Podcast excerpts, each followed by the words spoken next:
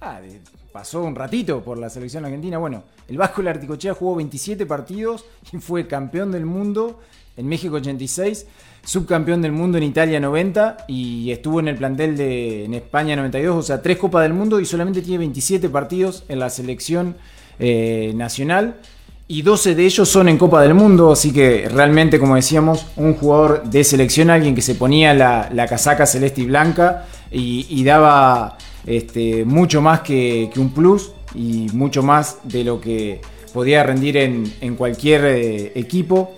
No, no le pesaba para, nada este, la, camiseta. No era un jugador que, te iba a jugar 10 eh, puntos, pero era siempre jugaba mínimo para 6 o 7 puntos. Eh, un jugador que, como decíamos, rindió cada vez que se puso la, camiseta argentina. Y tiene, bueno, una jugada emblemática en, allí en, México 86, este, que por ahí queda un poco tapado por, lo que fue el partido, fue este, frente a Inglaterra. Este, todos recordamos el gol con la, mano de Diego el gol donde gambeteó a medio equipo inglés, arrancando desde la mitad de la cancha.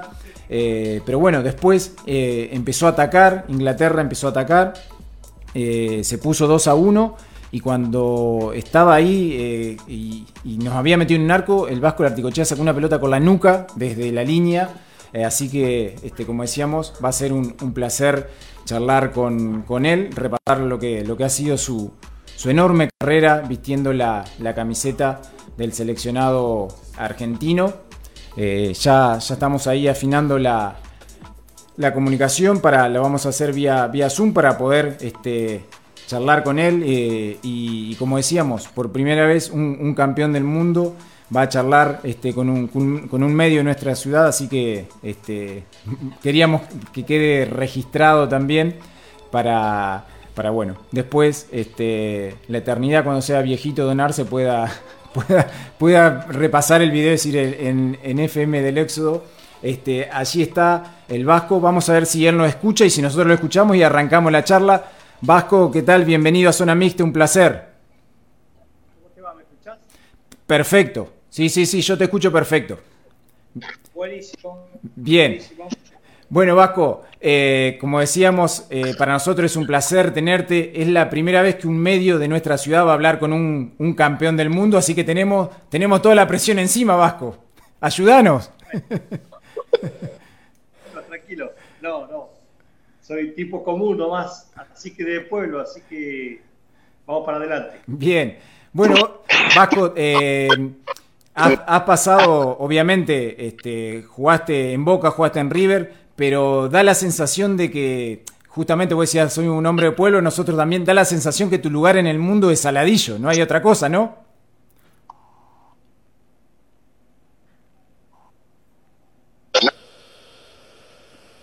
Sí, sí, sí, elegí volver al, pueblo, ciudad, ahora ya somos ciudad, más o menos, seremos medio parecidos en habitantes, no sé cuánto tienen ustedes, pero... Y nosotros 30.000, un poquito más. Acá somos ahora más o menos 40.000 habitantes. Eh, está, parejo, estamos parejos.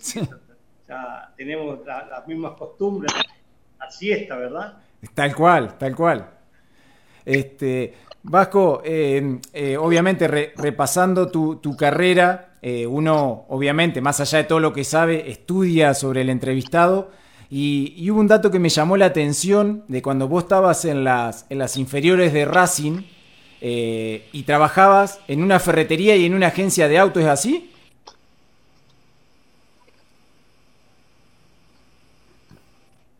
Sí, sí, sí, sí, claro. Eh, eh, tenía que hacer algo fuera de, lo que eh, la obligación de, entrenar era, viste que son dos horas por día.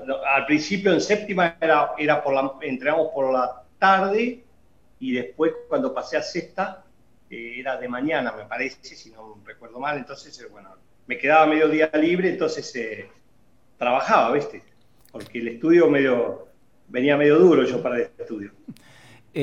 Eh, y, eso, bueno, hoy obviamente que ha cambiado todo, pero este, hoy da la sensación de que el jugador, del jugador de fútbol no puede hacer otra cosa que no sea el fútbol. ¿A vos te ayudó el hecho de, trabajar, ir haciendo otra cosa, sobre todo para adaptarte y no tener tiempo libre para pensar en el pueblo?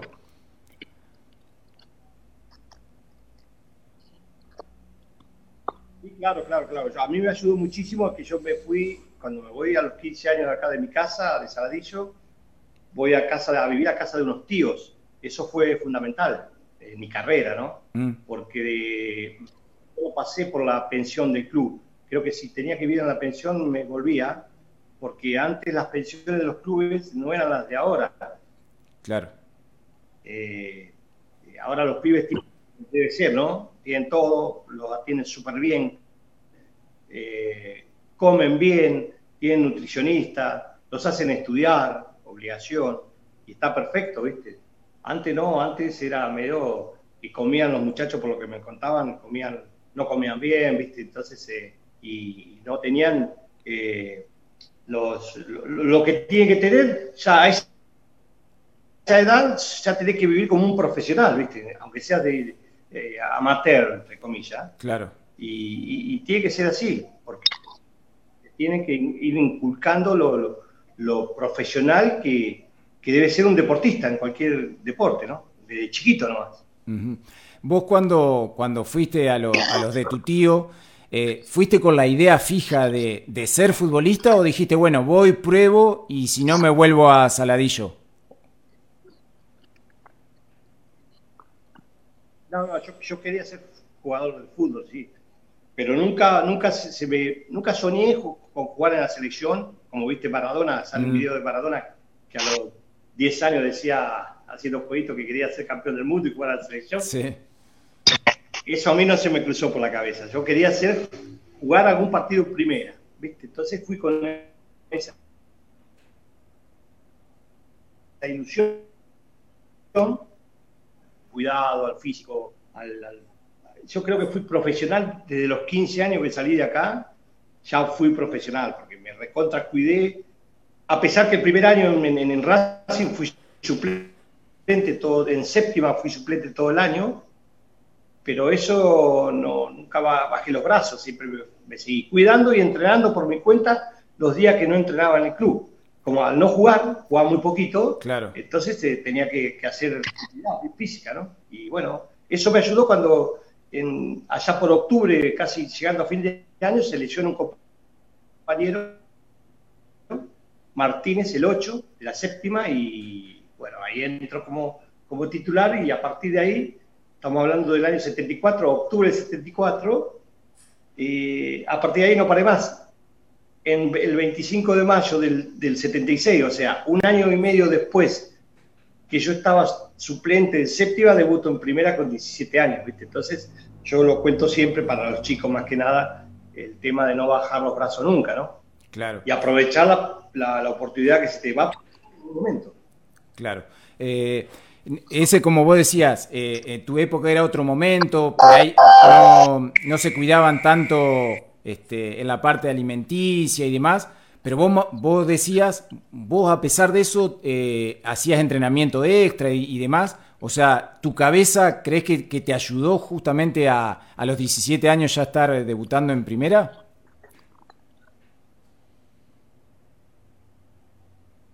la cabeza mía y la de cualquier, eh, a ver, atleta o cualquier deporte, me parece que en cualquier actividad, la cabeza es fundamental, mm. porque obstáculos vas a tener en cualquier actividad. Entonces, si ante el primer obstáculo vos te caes anímicamente, chao, mm, ahí te quedaste.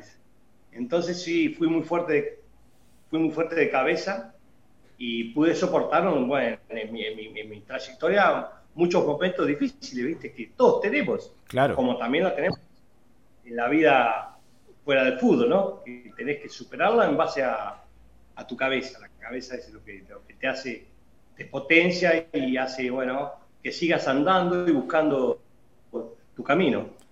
Claro. Eh, justamente vos, nombrabas a, los chicos y siempre tratamos con, con los entrevistados de de resaltar eso. O sea, por ahí, lo, obviamente todo el mundo te, vio con levantando la copa este, en México 86, tirando el centro para que Canigia haga el gol en Italia 90.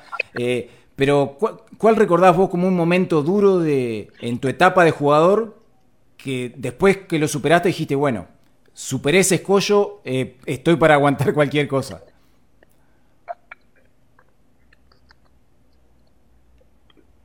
No, y, bueno, eh, mira, se te presentan varias situaciones en, que a, la mayoría de los jugadores se les presentan, seguramente. Eh, lesiones, por ejemplo, tuve una lesión en el 79, a los tres años que comencé, que era una pavada, pero se me complicó y estuve seis meses parado, ¿viste? Una bursitis en el talón, que bueno, llegué a jugar con una casi 5 centímetros, la herida estaba abierta porque no me cerraba, y así todo yo quería jugar y jugué tres partidos, aguanté como no, sé cómo, hasta que se me infectó de vuelta y volver a operarme, dos operaciones más. O sea que, una operación simple que era 45 días me llevó 6 meses, Eso lo superé, bueno. Pero después tenés otro obstáculo que hay técnicos que por ahí eh, no te ponen, vas al banco y, y, bueno, y tenés a veces, aunque no te guste, eh, tienes que aceptarlo. Y, bueno, ¿cómo, ¿cómo resolver el tema ese, el problema? bueno, eh, ir a entrenar el, martes de la mejor manera y demostrarle al técnico que, que vos querés jugar. Entonces, eh, a veces los jugadores cometen algunos errores cuando el eh, empiezan a poner cara, cara de traste, van a entrenar de mala manera y todo eso el técnico lo va viendo. Entonces, eso te perjudica. Entonces eh, tiene que ser al revés, tiene que tener actitud ante las cosas que se te vienen en contra, ¿no? Claro. Y eso creo que yo tuve bastante actitud. Claro. Eh, si has tenido actitud, Vasco, que eh, para mí no, no, debe haber muchos, muchos jugadores con estos números. O sea, vos jugaste solamente 27 partidos de la selección y disputaste tres Copas del Mundo. No, no debe haber muchos casos así sí, sí, tuve, tuve ese, orgullo de estar en tres mundiales, este, aunque en el 82 me tocó ser suplente, porque la verdad que en el 82 había un, plantel extraordinario, pero bueno, con Diego, obviamente, que ya era Diego, y así todo, con Diego, y, no pudimos eh, pasar la, mitad del mundial. O sea, claro. lo que estar, estuvimos concentrados con, con Menotti cuatro meses antes del Mundial, o sea que cinco meses en total con el Mundial para, para, para mirar la final del mundo de, tu casa. Te querés matar. Pero bueno, eso que eh, Diego eh, llegó al 86 de la mejor manera, fuimos campeones gracias a él, pero detrás de Diego había un gran equipo, ¿viste? Porque por más que sea número uno, si no tenés eh, un equipo detrás tuyo, un cuerpo técnico de, de primer nivel y que se te den un montón de circunstancias en cuanto a lesionados, que no haya tarjeta roja, amarilla y lesionados, eh, no es fácil, ¿viste? Por eso digo, ganó un solo mundial, hubo cuatro, y Messi, que es el mejor del mundo ahora, no pudo ganarlo. Entonces se tiene que juntar muchas cosas para lograr ese, ganar ese séptimo partido, ¿no? Claro. Eh, justamente de, ese, de ese México 86 Vasco, eh, ¿Qué partidos recordás vos eh, como tu mejor actuación? Este, o, donde te sentiste mejor, ¿en, qué partido? Más allá de lo que significó cada, cada uno de los encuentros, obviamente, ¿en qué partido vos te sentiste pleno? Eh, creo que tuve un rendimiento muy parejo. En los últimos tres que jugué de titular fue un rendimiento parejo, pero me parece que el partido con Bélgica es donde mejor jugué donde, digamos, eh, casi hago un gol, que el arquero me lo sacó abajo, en una linda jugada que, de un taco que me hace, eh, yo pico en diagonal y, me hace un taco, un pase de taco Valdano y yo le pego al segundo palo abajo y el arquero me la sacó. Pero después hice, un, creo, un gran partido. Eh, pero el, el, equipo en sí fue, fue parejo, ¿viste? No hubo rendimientos malos en general, ¿viste? Eh, y claro, potenciamos todo después de que le ganamos a, a Inglaterra, ¿viste? Ahí, el equipo se potenció. Estoy con la perra acá. Mirá, es, más metedora que vos, la perra Vasco. este, y, en ese partido, justamente eh, el de Inglaterra, eh, todo lo que significaba en la, en la previa, por lo que había sucedido este, en la guerra y demás, y tuviste esa jugada este, emblemática que, que, yo creo que si la querés hacer de vuelta es, imposible repetirla, ¿o no? Sí, fue, fue, fue increíble. Fue para que... Ahí la sacan acá. Estamos en vivo, ¿no? Estamos en vivo. Eh, fue increíble, sí, sí, fue una jugada increíble. Bueno, pero para eso estamos los defensores, ¿viste? Por eso un equipo se basa en, en la gente los, habilidosos, los que tienen que definir, que sacar las que van adentro y los defensores que tenemos que estar en los momentos que, el partido nos indique que tenemos que estar. Estuve ahí y quedé en la historia en, esa salvada que fue, la verdad, yo le puse la nuca de Dios para, para no...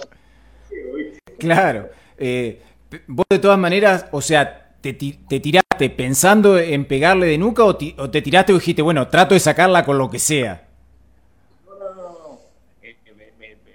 tiro palomita medio, palomita con también que, que, se tiró para, ya estaba para hacer el gol Lineker, pero me anticipé y sí, sí, quise hacer lo que, lo que salió, digamos. Claro. Pegarle el lo que pasa es que cuando, cuando le pego y hago el gesto técnico, siento que la pelota me pega en la nuca, pero como caí dentro del arco con Lineker, yo no sabía dónde estaba la pelota, si había entrado hasta que, bueno, cuando me, empiezo a parar y mirar, la pelota estaba afuera, había, la había sacado, así que ahí respiré y se ve la imagen que como que me apoyo en el palo y respiro, ¿no? Claro. quedó la historia. Eh, ¿se, puede, ¿Se puede explicar, Vasco, eh, qué se siente, eh, o explicar de alguna manera, aunque sea, qué se siente cuando, cuando sos campeón del mundo, cuando obviamente todos esos sueños de, Saladillo que vos decías, jugar en primera división, este, la casa de tus tíos, bueno, ver coronado todo eso con, con la Copa del Mundo, eh, ¿se puede explicar en palabras eso, lo que se siente? En el momento vos tenés una alegría increíble, obviamente, porque ya la alegría ya empieza antes de, la final, ya estamos, después que le, ganamos a, creo que a Inglaterra, ya era como que nos sentíamos campeones, ¿viste? Mm. Eh, pero aún siendo campeón y levantando la copa, no bueno tomar conciencia de lo que, lo que realmente lograron. Empezamos a tomar conciencia cuando llegamos a, Buenos Aires, a, a Ezeiza, al aeropuerto, que era increíble la cantidad de gente que había, no lo podíamos creer. O sea, tardamos un trayecto de media hora hasta el centro, tardamos cinco horas para llegar a la casa de Rosada, ¿viste? que ahí estaba Alfonsín y nos no, cedió el, el, balcón de la Casa Rosada, donde la, la, Plaza de Mayo estaba repleta y bueno, mm. ahí empezás a tomar conciencia realmente lo, lo que genera el fútbol, ¿no? Claro. Lo que genera campeones. Claro. Eh, y es difícil después de, eso, de, vivir todo eso, de, darte cuenta de lo que lograste, eh, ¿es difícil volver a, motivarte? ¿O te costó a vos? No, pasó un tiempo, pasó un tiempo, yo sobre, de ahí nomás eh, me vende a, a, Francia. de Francia. Estaba en Boca en ese momento. Y de golpe me encuentro jugando en, Francia, claro, llegaba el campeón, estaba con Burruchaga yo en el Nantes, así que yo no tuve vacaciones ese año, llegamos allá, empezamos a jugar amistoso y campeonato, y bueno, fue, fue duro. Al principio jugué muy bien, los primeros dos meses la rompí muy bien y al tercer mes me agarró estrés. Y yo no sabía no sabía qué era, que era estrés, que era pasado de rosca, ¿viste? No, había tenido vacaciones, nada. Y el cuerpo y la cabeza te pasa factura. Entonces, al no tener vacaciones después del mundial, donde tenés tantas presiones, y bueno, me agarró por eso, por, no dormir, empecé a no dormir, no dormir, y bueno, ahí tomé la decisión de estar el primer año y me volví, ¿viste? Pero después me costó un poco, sí, volver a, a, mi, a, mi, nivel. Me costó un poco, sí, sí, sí. sí. Claro. Eh, Siempre. renuevo en Racing, quedo en Racing, ya estaba en el 88, y ahí ya volví, ya 88, 89, 90, ya volví a, mi nivel, ¿viste? Que me costó en el 87, después tuve, cuando volví de Francia, un año en, en, Argentino Juniors. Claro. Entonces me lesiono y no, casi no jugué. Tuve esos problemas que te decía que, que se te, sí o sí los tenés que pasar, ¿viste? Y bueno, lo, lo, resolví con, con, la cabeza y con la, con la capacidad, obviamente. ¿no? Claro. Eh, lógicamente, o sea, eh, vos ponerte la camiseta de la selección, más allá que, digamos, vos no lo quieras decir o no, pero no te pesaba porque, es como decimos, jugaste solamente 27 partidos y este, fuiste campeón y subcampeón del mundo. ¿En algún momento, en algún partido de la selección, sentiste vos, o sea, la, presión o lo que significaba la, camiseta o vos siempre, este, digamos, dabas más de, lo que vos rendías en el club con la camiseta de la selección? Normalmente la gente, viste, a pesar de que jugué por todos los clubes que nombraste tan importantes, eh, la gente me identifica mucho con la selección. Y no, no, no me pesaba. Y, tuve, tuve partidos, sobre todo los mundiales, muy parejos, viste. Eh, unos buenos, otros buenos. Malo, no creo que tuve ninguno, pero no, no eran, pero puede pasar. No, no pasó, pero Claro. Por suerte. Tenemos buen, buenos, buen grupo, buen, buenos equipos, y entre todos nos potenciamos, ya sea en el 86 como en el 90. Pero hubo un partido en el 90 que sí tuve, tuve presión. Mm. Eh, y ya era campeón del mundo, y yo lo cuento siempre también. Ya era campeón del mundo. Y en el 90, en el partido con Rumania, que si perdíamos, eh, quedábamos afuera. Yo el primer tiempo era yo, Tuve, tuve presión te tengo que decir la verdad, y lo comento yo también, ¿eh? Eh, que es pesada la camiseta, ¿viste? Mm. Y, ese partido estuve, bueno, lo resolví de la mejor manera el primer tiempo por la experiencia. O sea, como yo me veía que, la pelota me rebotaba, trataba de hacer las cosas muy simples, ¿viste? Parar y tocar y, listo, ¿viste? No, no, arriesgar. Claro. bueno, pasó el primer tiempo, en el segundo ya, ya fui distinto, ya, ya agarré mi ritmo, mi nivel normal, ¿no? Me sentí liberado, digamos. Pero pasa que pesa, y vos fíjate que vos habrás visto, que grandes jugadores de, los clubes, cuando van a la selección, lo rinden. Y bueno, la presión lo supera, ¿viste? Claro. Sí, sí. Encima, eh, en Copas del Mundo, o sea, nunca perdiste ningún partido eh, y te tocó, bueno, por ejemplo en Italia 90 con, Brasil y con Italia de, visitante, o sea, partidos que, que generalmente o tenés bastante chance de perder. Sí, sí, sí, Bueno, el mejor partido mío creo de los mundiales es, Italia 90. Con Italia 90 me parece que fue el, mejor partido mío en, de selecciones. Mm. Después contra, la verdad que no, no, nos cascotearon el rancho. Eh, el segundo tiempo con Brasil, lo estuve viendo ahora que pasaban, viste, en esta pandemia, que tiempo para todos, pasaban los partidos, lo estuve viendo y, el segundo tiempo con Brasil fue más que bien. Eh, mirá que soy muy exigente. ¿eh? Sí. Conmigo fue, fue, la verdad que fue bien.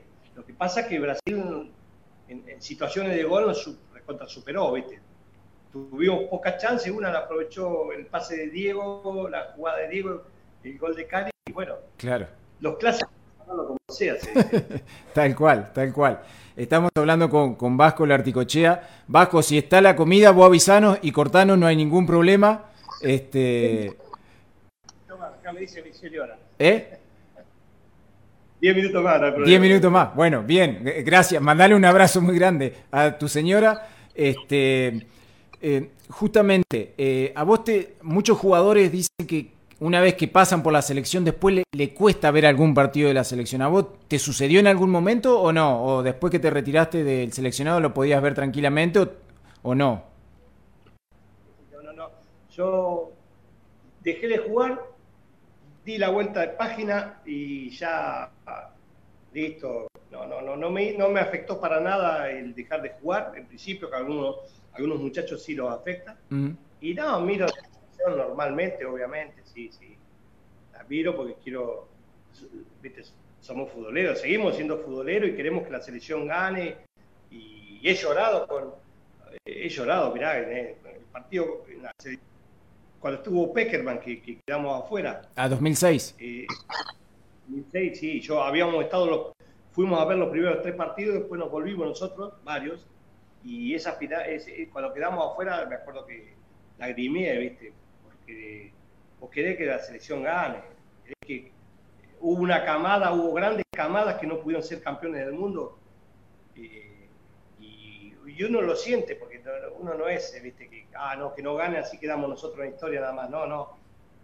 Son, fueron, son y, fueron grandes jugadores los que pasaron por la selección y que no pudieron ser campeones. Y es una lástima porque, viste, en los equipos en Europa tenés pila de jugadores que dejaron una imagen increíble, lo bien que han jugado y han dejado el prestigio del fútbol argentino bien arriba, pero le faltó el, el, la fruticita esa que te da el ser campeón del mundo. ¿no? Claro. semejante carrera, ponerle un Zanetti, un Simeone, eh, eh, bueno, Batistuta, Crespo, te empiezo a nombrar, y hay Bachedato, bueno, ni hablar Messi, pila de jugadores tremendos jugadores que no pudieron ser campeones. Bueno, lamentablemente, ¿no? Y por eso que es tan difícil ser campeón. Claro. Eh, ¿Te parece increíble que, aquel, aquel título en México 86 eh, sea el último que tiene Argentina, como vos decías, con la cantidad de jugadores que, han pasado y que, están actualmente, y que la última estrellita sea aquella de, México 86? Claro, y, buenos técnicos también, ¿viste? Que no pudieron ser campeones. Y, Milagro tuviera esa posibilidad. Lo cual indica que no es fácil, porque como te digo, llegar al séptimo partido y ganarlo, ¿viste? Se tienen que dar muchas cosas. Claro, claro.